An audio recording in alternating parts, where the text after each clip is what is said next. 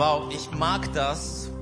Eigentlich ist äh, der Moment, eigentlich ist Ostern ja noch nicht da, aber wir dürfen uns auf Ostern zubewegen und auf diesen Sieg, von dem wir schon wissen, dass er errungen ist. Und wir feiern in Ostern quasi hinein. Deswegen war das gerade so ein starker Moment. Also in mir hat das echt was ausgelöst. Dieser, dieses Wissen, diese, dieser Glaube, der Sieg ist sein und ich wurde befreit. Wollen wir nochmal Gott einen ganz, ganz kräftigen Applaus dafür geben und Danke sagen, dass sein Sieg es sei, der Sieg ist sein. Dankeschön, Dankeschön. Yes. Danke euch fürs äh, Mitbeten, Mitsingen. Danke, liebe Band, fürs Begleiten. Ich würde gerne mit Gottes Wort gleich beginnen und eine Passage vorlesen, bevor wir in die Predigt einsteigen. 1. Korinther 1, Verse 18 bis 21. Mit der Botschaft vom Kreuz ist es nämlich so. In den Augen derer, die verloren gehen, ist sie etwas völlig Unsinniges. Für uns aber, die wir gerettet werden, ist sie der Inbegriff von Gottes Kraft. Denn obwohl sich seine Weisheit in der ganzen Schöpfung zeigt, hat ihn die Welt mit ihrer Weisheit nicht erkannt. Deshalb hat er beschlossen, eine scheinbar unsinnige Botschaft verkünden zu lassen, um die zu retten, die daran glauben. Die Juden wollen Wunder sehen. Die Griechen fordern kluge Argumente. Wir jedoch verkündigen Christus, den gekreuzigten Messias. Für die Juden ist diese Botschaft eine Gotteslästerung und für die anderen Völker völliger Unsinn. Für die hingegen, die Gott berufen hat, Juden wie Nichtjuden, erweist sich Christus als Gottes Kraft und Gottes Weisheit. Oh, was für ein starker Text. Ihr seht, dass der Text schon 2000 Jahre alt ist und er hat nichts an seiner Aktualität verloren. Der Glaube an Jesus Christus ist bis heute und vielleicht heute mehr denn je ein Streitthema. Es ist etwas, an dem sich die Menschen reiben. Und schon damals gab es unterschiedliche Herangehensweisen, um zu begreifen, gibt es diesen Gott oder nicht, gibt es diesen Christus oder nicht. Menschen haben auf verschiedenen Wegen versucht, erfahrbar zu machen, greifbar zu machen, verständlich zu machen, gibt es diesen Gott oder nicht.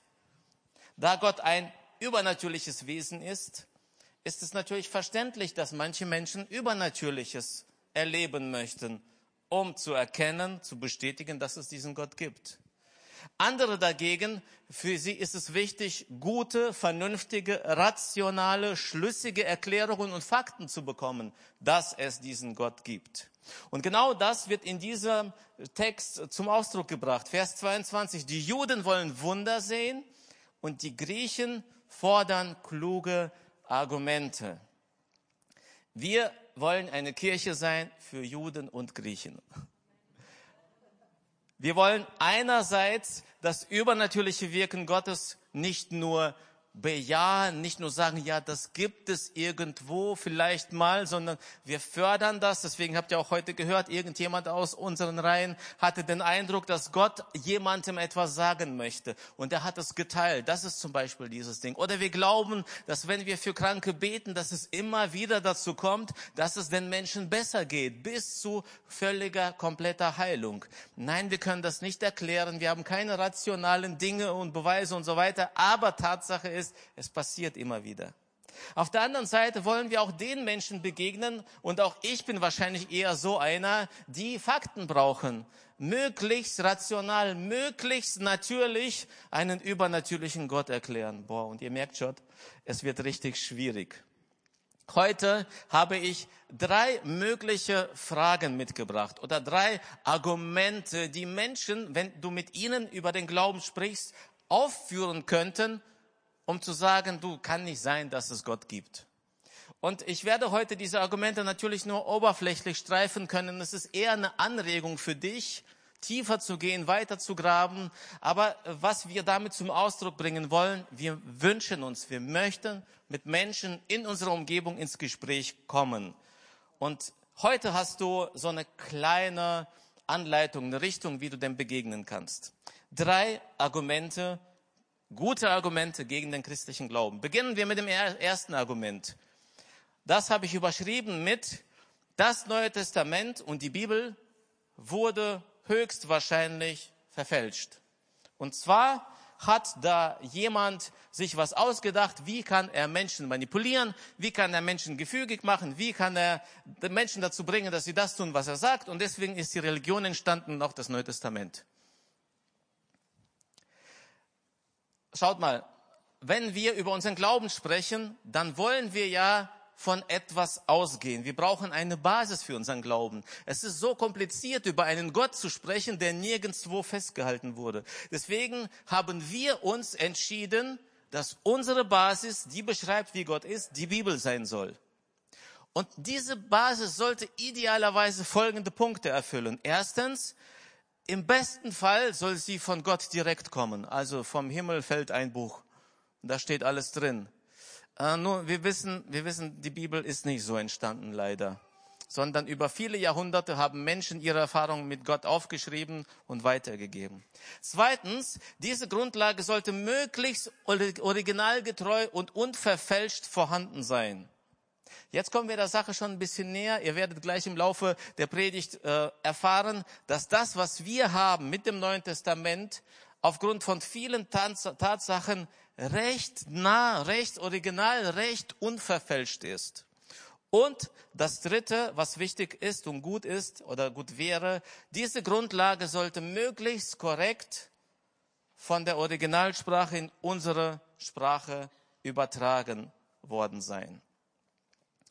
Wenn das so ist, dann haben wir eine ideale Voraussetzung, dann dürfte alles klar sein. Aber Ihr merkt schon, es ist leider nicht hundertprozentig und zweifelsfrei so. Deswegen müssen wir uns dem nähern und auch auf die Frage Antwort geben, ist die Bibel und das Neue Testament echt so oder wurde da manipuliert?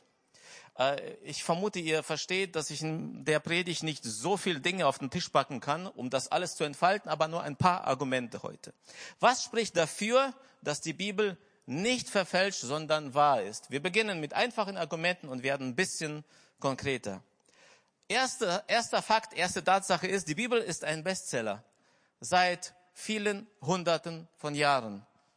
Und es hat sich nie geändert. Ich weiß nicht, ab wann es die Charts gibt oder die Aufzeichnung, aber klar ist, es ist das meistverkaufte, meistbeschriebene, meistbesprochene, meistdiskutierte Buch aller Zeiten und daran hat sich nichts geändert, auch in den letzten Jahren nicht. Okay, ist ein Indiz, nicht so stichhaltig, aber mm, ist was dran. Zweitens, in der Geschichte der Bibel gab es unzählige Versuche, die Bibel zu vernichten. Ein bekanntes Beispiel ist, wer Theologie studiert hat, ich gucke gerade Thomas an, er hat einen Master in Theologie, übrigens hat hier den höchsten Bildungsabschluss bei uns. Wow, Thomas, ich verneige mich. ähm, ja, wer Kirchengeschichte studiert hat, weiß das. Äh, unter Kaiser Diokletian 244 bis 311 nach Christus gab es einen ernsten Versuch, die Bibel auszulöschen. Und all diese Versuche, die Bibel zu vernichten, sind gescheitert. Und das ist ein Indiz dafür, dass es da wohl irgendetwas Größeres, Stärkeres, Übernatürlicheres gibt, das über dieses Buch wacht. Und dieses das nenne ich einfach Gott. Okay, gehen wir ein bisschen weiter. Im Vergleich zu anderen Weltanschauungsbüchern wurde das Neue Testament extrem zeitnah an die Ereignisse geschrieben, in denen alles tatsächlich passiert ist. Und man hat das versucht, jahrhundertelang immer wieder in Frage zu stellen und sagen, nein, das wurde später hinzugefügt. Und Tatsache ist, dass allerneueste Forschungen, Ausgrabungen, Funde bestätigen, dass tatsächlich das Neue Testament ziemlich bald nach Ableben Jesu geschrieben wurde. So wie die Botschaft sich verbreitet hat, nachdem Jesus gestorben, wieder auferstanden, in den Himmel aufgefahren ist und durch seine Apostel das Evangelium weiter verbreitet verbreitet. In dieser Zeit wurde das Ganze auch geschrieben und war schon vorhanden. Alle neuesten Ausgrabungen, Forschungen bestätigen. Außerdem ist deswegen klar, dass die Bibel dann geschrieben wurde, vor allem das Neue Testament, zu der Zeit, als die Augenzeugen Zeugen noch lebten. Das heißt, sie konnten all das bestätigen, was da drin stand, so dass es unmöglich wäre, das Ding komplett zu verfälschen. Außerdem, ein letztes Argument, und dann reicht das so schon, um ins Gespräch zu kommen.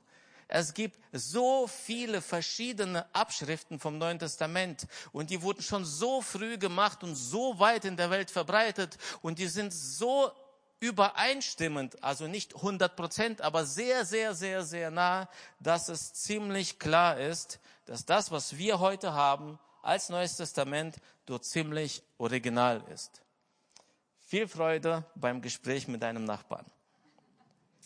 Zweites Argument, jetzt wird's ein bisschen, äh, wir gehen jetzt ein bisschen weg von den Schlaumeiern, von den Historikern und so weiter, von den äh, Master in Theologie Leuten und kommen den normalen Menschen etwas näher.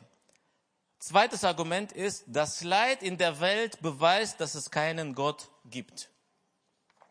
Und äh, man würde das so beschreiben, entweder könnte Gott all das Böse in der Welt beseitigen, aber er tut es nicht, dann ist er zumindest mal kein guter Gott, wenn er ein Gott ist. Und an so einen Gott will ich nicht glauben. Also entweder er könnte all das Böse beseitigen, aber er tut es nicht, dann ist er kein guter Gott. Oder er will das Leid der Welt beseitigen, aber er kann halt nicht. Dann ist er kein Gott. Und klar ist, dass diese Argumentation oft emotional ist. Menschen erleben Leid. Nicht selten passieren Dinge in unserem Leben, die uns herausfordern. Und deswegen begegne ich diesen Menschen natürlich ganz, ganz offen und höre erst mal zu. Sie sagen, sie empfinden, beides zusammen geht nicht. Entweder Gott oder Leid. Gott und Leid auf dieser Welt ist eigentlich nicht, nicht möglich. Er, es widerspricht sich und eigentlich müsste doch Gott, wenn er es ein lieber Gott ist, alles dafür tun, dass es nichts Böses mehr gibt. Ich will auf dieses Argument nicht so sehr argumentativ irgendwie eingehen und alles behandeln, aber eine Sache möchte ich dir einfach mitgeben, um mit deinem Nachbarn ins Gespräch zu kommen. Schau mal, wie wichtig ist dir, dass du selbst entscheidest, was du tust? Wie wichtig ist es dir, dass du nicht das tust, was irgendjemand einfach einprogrammiert hat und du einfach ausführst, weil dann wärst du ja ein Roboter. Jetzt stell dir vor, ich gucke wieder Thomas an und Julia. Thomas, wenn du zu Julia nicht so nett bist, dann ist sie traurig, oder? Ja, und wenn du das öfter, und wenn du das öfter machst, dann ist sie irgendwie dauerhaft traurig und irgendwann vielleicht traumatisiert und fühlt sich von dir nicht geliebt und abgelehnt und so weiter. Und äh, ob du aber zu ihr nett bist oder nicht, das entscheidest du. Und du hast jedes Mal die Wahl.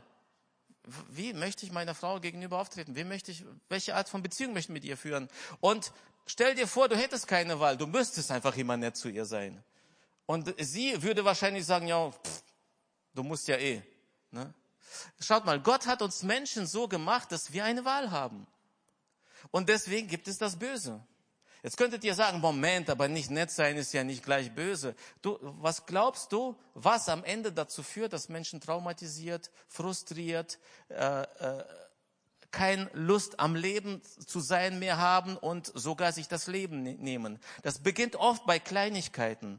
Und ganz ehrlich, wo hört es auf? Wo beginnen wir? Ab wo darf Gott eingreifen? Erst ab Mord, Vergewaltigung, Missbrauch? Oder müsste er schon früher eingreifen? Thomas ist nicht ganz nett zu Julia und dann kommt ein Stromschlag, ein himmlischer. Also ihr merkt schon, weil wir eine Wahl haben, weil wir Menschen sind und keine Roboter, gibt es das Böse, weil wir uns entscheiden dürfen, was wir tun und was wir nicht tun. Und deswegen ist das Argument, dass weil es Leid gibt, kann es keinen Gott geben oder keinen guten Gott, kein gutes Argument. Wir können also zum Beispiel auf diese Art und Weise diesem Thema begegnen und auf andere. Wie gesagt, heute etwas oberflächlicher, weil wir wollen ja abrunden. Drittens, und das ist wieder so ein Thomas Schmidt-Ding. Gott ist eine Erfindung der Menschen. Der Gedanke beruht auf der sogenannten Projektionshypothese. Okay, Projektionshypothese. Unbedingt auswendig lernen zu Hause, den Nachbarn erklären. Die Pro Projektionshypothese von Ludwig Feuerbach und sie wurde zur Grundlage für Sigmund Freud. Das ist wahrscheinlich dem einen oder anderen bekannt. Und darauf hat er seine Religionskritik aufgebaut. Ich versuche einfach mal vorzulesen oder ich lese vor, äh, wie das zusammengefasst wird. Sigmund Freud versucht die Religion auf psychoanalytischer Ebene zu erforschen und zu begründen. Freud geht dabei davon aus, dass der Mensch voll von Konflikten der Kind der Zeit ist, die er nie ganz überwunden hat. Also wir kommen, wir waren alle mal klein, also ich war auch mal klein, falls ne, du auch, ja, Erika, du warst auch mal klein. Wir kommen aus der Zeit und in der Kindheit äh, aus der Kindheit bringen wir Konflikte mit, die wir nicht gelöst haben oder nicht lösen können. Außerdem ist er kindlich hilflos und bedarf Schutz, denn er hat Angst vor der Zukunft und dem Tod. Wir haben heute dafür gebetet, Zukunftsängste. Die Religion hat die Fähigkeit, die kindlichen und unvollkommenen Menschen zu komplettieren und ihre Fehler auszugleichen. Gott ist hierbei mit einer übermächtigen Vaterfigur zu vergleichen. Deshalb ist die Religion eine infantile Illusion, eine Erfindung der Menschen, die weder beweisbar noch widerlegbar ist. Ich versuche das zusammenzufassen. Weil wir alle aus der Kindheit Probleme mitbringen, die wir nicht gelöst haben, haben wir Sehnsucht nach jemanden oder etwas, das uns hilft, Trost zu finden und diese Dinge zu lösen. Und dieses jemand ist Gott und deswegen haben wir Gott erfunden. Also weil wir uns so sehr danach sehnen, haben wir Gott erfunden und deswegen ist das ein Beweis dafür, dass es Gott nicht gibt. Okay, ein Beispiel. Stell dir vor, gibt es hier unter uns jemanden, der Schnitzel mag? Also vor allem die aus dem Süden kommen Schnitzel mit Rahmsoße, oder? Mit viel Soße. Stell dir vor, du magst Schnitzel mit Rahmsoße und du arbeitest in einem größeren Unternehmen und du wünschst dir, dass es heute Mittag in der Kantine Schnitzel mit Rahmsoße gibt. Es ist ziemlich unwahrscheinlich, dass es das geben wird, weil die Köche, die können noch viele andere Gerichte ne, kochen. Nudeln und Pizza ne, und Pilmeni und all das. Und deshalb, weil du dir das so sehr wünschst, kann es ja nicht wahr sein. Äh, natürlich kann das wahr sein. Es ist gut möglich, dass du in die Kantine gehst am Montag und du traust deinen Augen nicht, es gibt Schnitzel mit Pommes. Das bedeutet, nur weil du dir etwas wünschst, ist es kein Argument dafür, dass du es erfunden hast und dass es das nicht gibt. Also, ich glaube, wir müssen uns nicht darüber streiten, dass es Schnitzel mit Rahmsoße gibt. Und Pommes. Wenn es sein muss, mit Bratkartoffeln. Auch dieses Argument, weil wir eine Sehnsucht nach einer höheren, größeren Macht äh, haben, die uns beschützt, weil alleine wegen dieser Tatsache kann es also nicht sein, dass es Gott gibt. Ach, dieses Argument ist nicht so gut, wie ich finde. Ich würde dich gerne zu etwas einladen. Wir könnten uns heute noch stundenlang unterhalten. Wir könnten äh, tiefer gehen, weiter, breiter, wie auch immer. Ich möchte dich heute einfach zu einer Entscheidung einladen. Und zwar, was wir brauchen, sind gute Indizien dafür, dass es Gott eher gibt, als dass es ihn nicht gibt. Und mit diesen Indizien aus dem Alltag, wie diesen drei Fragen zum Beispiel, können wir ins Gespräch mit Menschen kommen. Denn ganz ehrlich, unser Hauptauftrag als Kirche in dieser Welt ist nicht schöne Gottesdienste zu machen und gute Musik und eine tolle Atmosphäre und eine schöne Predigt. Unser Hauptauftrag ist es, alles dafür zu tun, damit Menschen mit Jesus in Berührung kommen. Wenn wir diesen Auftrag verpassen, dann sind wir nicht das Salz der Welt, sondern ein Salzstreuer mit einem Deckel drauf ohne Löcher. Da sind wir einfach unter uns und dann ist ne, und ist gut so und wir machen uns das schön. Aber das ist nicht unser Auftrag. Wir wollen Menschen das Evangelium bringen. Schau mal, das letzte Beispiel soll eine letzte Anregung sein. Warum es gut ist, nach Indizien Ausschau zu halten, die uns helfen könnten, mit Menschen ins Gespräch zu kommen und zu behaupten, zu bestätigen, zu begründen, dass es eher einen Gott gibt, als dass es ihn nicht gibt. Wenn du schon mal krank warst, war jemand schon mal erkältet hier? Okay, ihr müsst nicht die Hände heben. Ich vermute mal alle. Oder mit höchstwahrscheinlich ziemlich alle. Wenn du erkältet bist und zum Arzt gehst, dann untersucht er dich und anhand von den Symptomen macht er eine erste Verdachtsdiagnose. Er sagt, ich vermute, du bist erkältet. Bei anderen Krankheitsbildern ist das ein bisschen komplizierter, aber auch da gibt es eine erste Verdachtsdiagnose. Aufgrund dessen, was er sieht und wahrnimmt, beschließt der Arzt oder vermutet der Arzt, du hast das oder das. Also Indizien. Und dann bleibt er aber nicht dabei, sondern er muss weitere Untersuchungen anstellen. Er muss weiter schauen. Es gibt dann eine Blutprobe, einen Gaumenabstrich, Computertomographie, Röntgen und ähnliches. Es muss weiter geschaut werden, um zu bestätigen, dass das wirklich sich um diese Krankheit handelt. Und deswegen glaube ich, ist es gut, wenn wir mit offenen Augen durch die Welt laufen und nach solchen Indizien schauen, die eher bestätigen, dass es einen Gott gibt, als dass es ihn nicht gibt, um damit mit unseren Mitmenschen, Freunden und Arbeitskollegen ins Gespräch zu kommen. In Römer 1, 20 bis 21, 1, 20 bis 21 heißt es, seit Erschaffung der Welt sind seine Werke ein sichtbarer Hinweis auf ihn, den unsichtbaren Gott, auf seine ewige Macht und sein göttliches Wesen. Schon Paulus hatte danach gesucht. Und ich möchte uns dazu ermutigen, dass wir eine Kirche sind, die nach Indizien sucht im Alltag von unseren Mitmenschen, die dafür sprechen, dass es Gott gibt. Diese drei Argumente habe ich aus einem Buch. Und das Buch heißt Kein Gott ist auch keine Lösung. Das ist ein Buch von äh, Markus Voss, der äh, neben dem Buch noch einen YouTube-Kanal hat. Ich kann sehr empfehlen, der sich auch auf eine sehr wissenschaftliche, argumentative Weise mit dem Glauben auseinandersetzt. Und in diesem Buch findest du zum Beispiel zehn Indizien, die eher dafür sprechen, dass es Gott gibt, als dass es ihn nicht gibt. Falls du also dich angesprochen fühlst und sagst, ich will mich auf den Weg machen, ich will den Glauben teilen, ich will meinen Auftrag leben, kann ich dir dieses Buch empfehlen oder es gibt auch natürlich viele andere Bücher.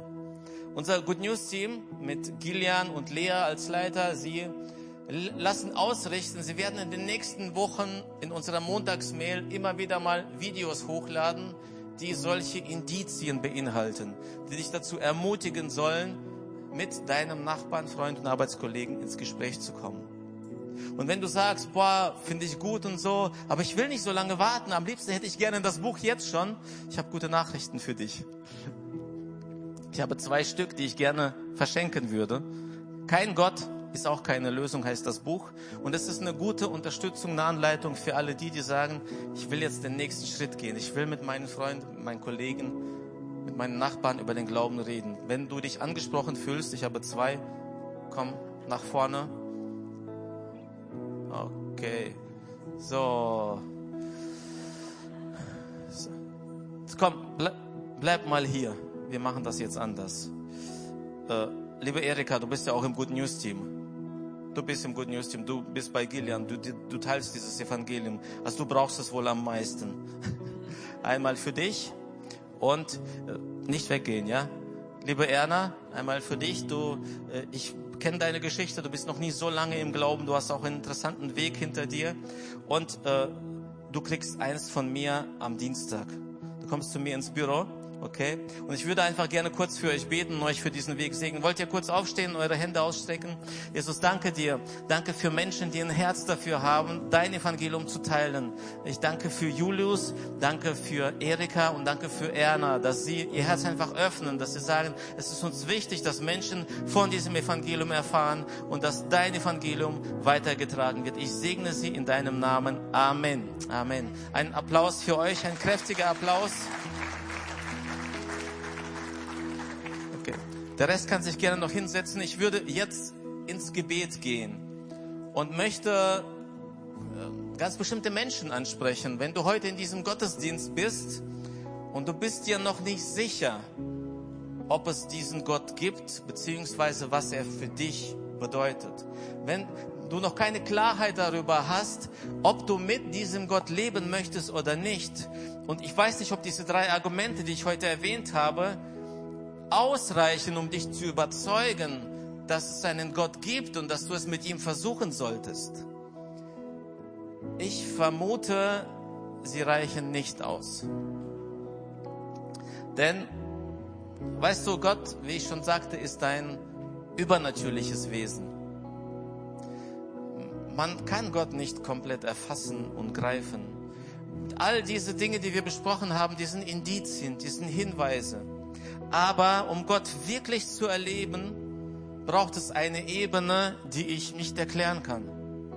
Eine Ebene, wo sich Übernatürliches mit Natürlichem verbindet. Eine Ebene, auf der Gott dir nahe kommt und du auf einmal spürst an deinem ganzen Körper, er ist gerade da.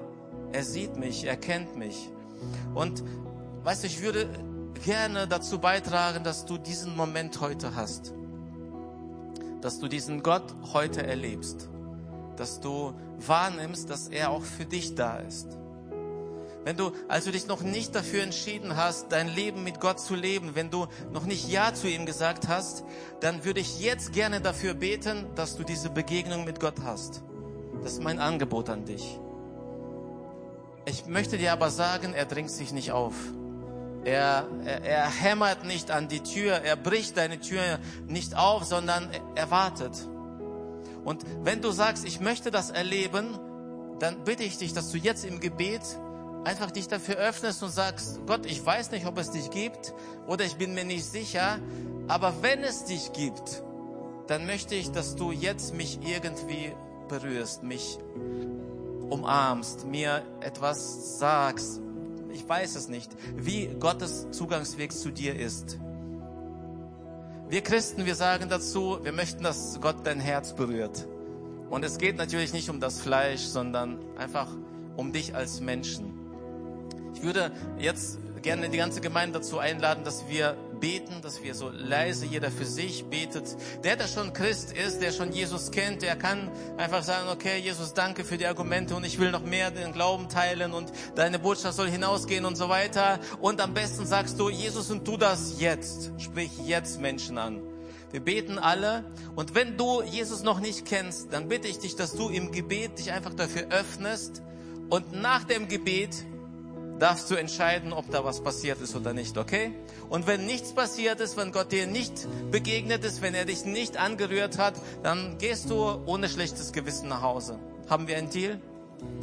Ich würde gerne beten. Und bitte, die ganze Gemeinde betet mit, okay? Jesus, danke für diesen besonderen Moment jetzt. Und danke für all diesen, diese so wertvollen Menschen, die heute hier sind die aber diesen Weg mit dir noch nicht gehen, die noch nicht erlebt haben, dass du Gott echt bist, dass es dich gibt.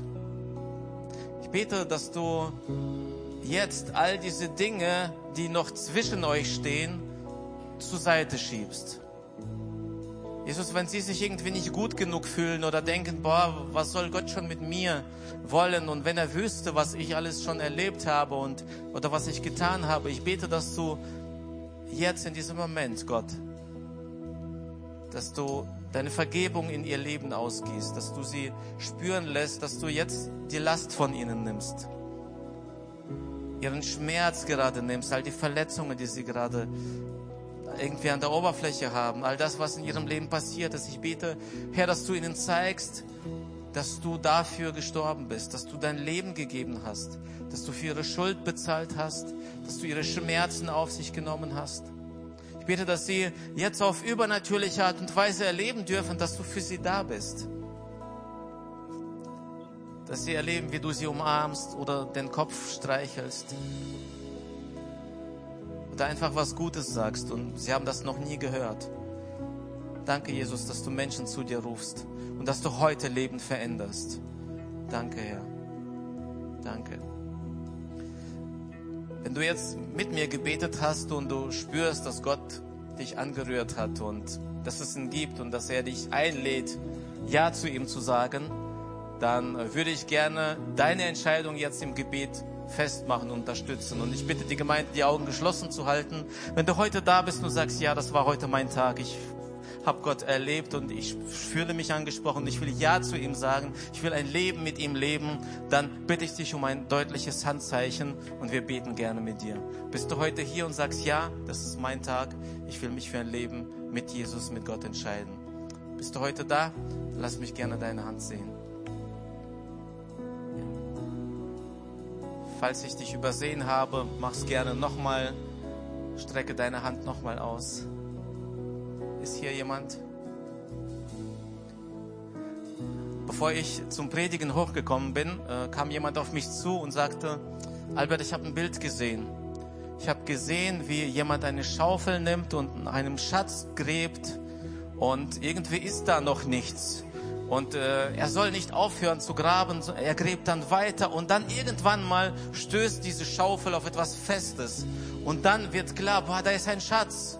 Und wie gut, dass er weitergemacht hat und nicht aufgehört hat. Und dann sagt er zu mir, Albert, wenn du heute Menschen zu Jesus rufst, hör nicht auf nach dem ersten Mal. Und vielleicht ist es genau das, was dich gerade anspricht. Und du sagst, boah, ich brauche noch eine Einladung. Gott, wenn du das bist, sag es mir noch einmal. Und äh, es ist jetzt dein Moment. Ich tue es im Auftrag Gottes. Wenn du heute da bist, das ist noch einmal eine Einladung an dich und du sagst, ja, ich muss mich jetzt entscheiden. Das ist jetzt, Gott spricht mich an. Ich will mein Leben Jesus geben. Dann melde dich gerne. Bist du heute hier? Das war jetzt deine Zeit. Ist jemand da? Okay. Und dann mache ich das gerne gleich noch ein drittes Mal. Okay? Weil wenn ich dieses Bild bekomme, und dann nehme ich das ernst, weil ich glaube, dass Gott spricht. Jesus, wenn es noch Dinge gibt, die zwischen dir und diesem Menschen stehen, ich bete, dass du sie jetzt anrührst. Bitte, dass du sie jetzt anpackst und sie wirklich zur Seite schiebst, Herr. Und wenn da ein Graben ist zwischen euch, dass du diesen Graben zuschüttest. Wenn da ein Berg ist, wenn da sich etwas aufgestaut hat, gesammelt hat, ich bete, dass du diesen Berg gerade wieder flach machst, so dass der Mensch einen Schritt auf dich zugehen kann und du auf ihn. Danke, Jesus. Danke, dass du da bist. So. Und jetzt meine letzte Frage, mein letztes Mal meine Einladung. Bist du heute hier? Haben wir auf dich so lange gewartet? Dann zeig dich gerne, wenn du dich für Jesus entscheiden möchtest. Yes. Also scheinbar ein sehr heftiger Kampf, den wir gerade führen, aber wir respektieren das. Wenn du dir nicht sicher bist oder wenn noch irgendwas offen ist, das ist voll in Ordnung. Komm gerne auf mich zu. Ähm, ich sitze hier vorne. Äh, Andi Gens, der Gottesdienstleiter, ist auch da. Komm gerne mit uns ins Gespräch und wir würden so gerne mit dir diesen Schritt tun. Ich weiß, das kann sehr herausfordernd, sehr schwierig sein, aber der Tag ist dein Tag und der ist heute für dich. Ich glaube immer noch daran. Danke, Jesus, für diesen Moment, für diese Predigt, für diesen Weg, den wir gehen als Gemeinde. Danke, dass wir uns öffnen und dass du unsere Menschen hier, unsere Leute, unsere Kirchen gebrauchen wirst, um Menschen zu Jesus zu führen. Amen.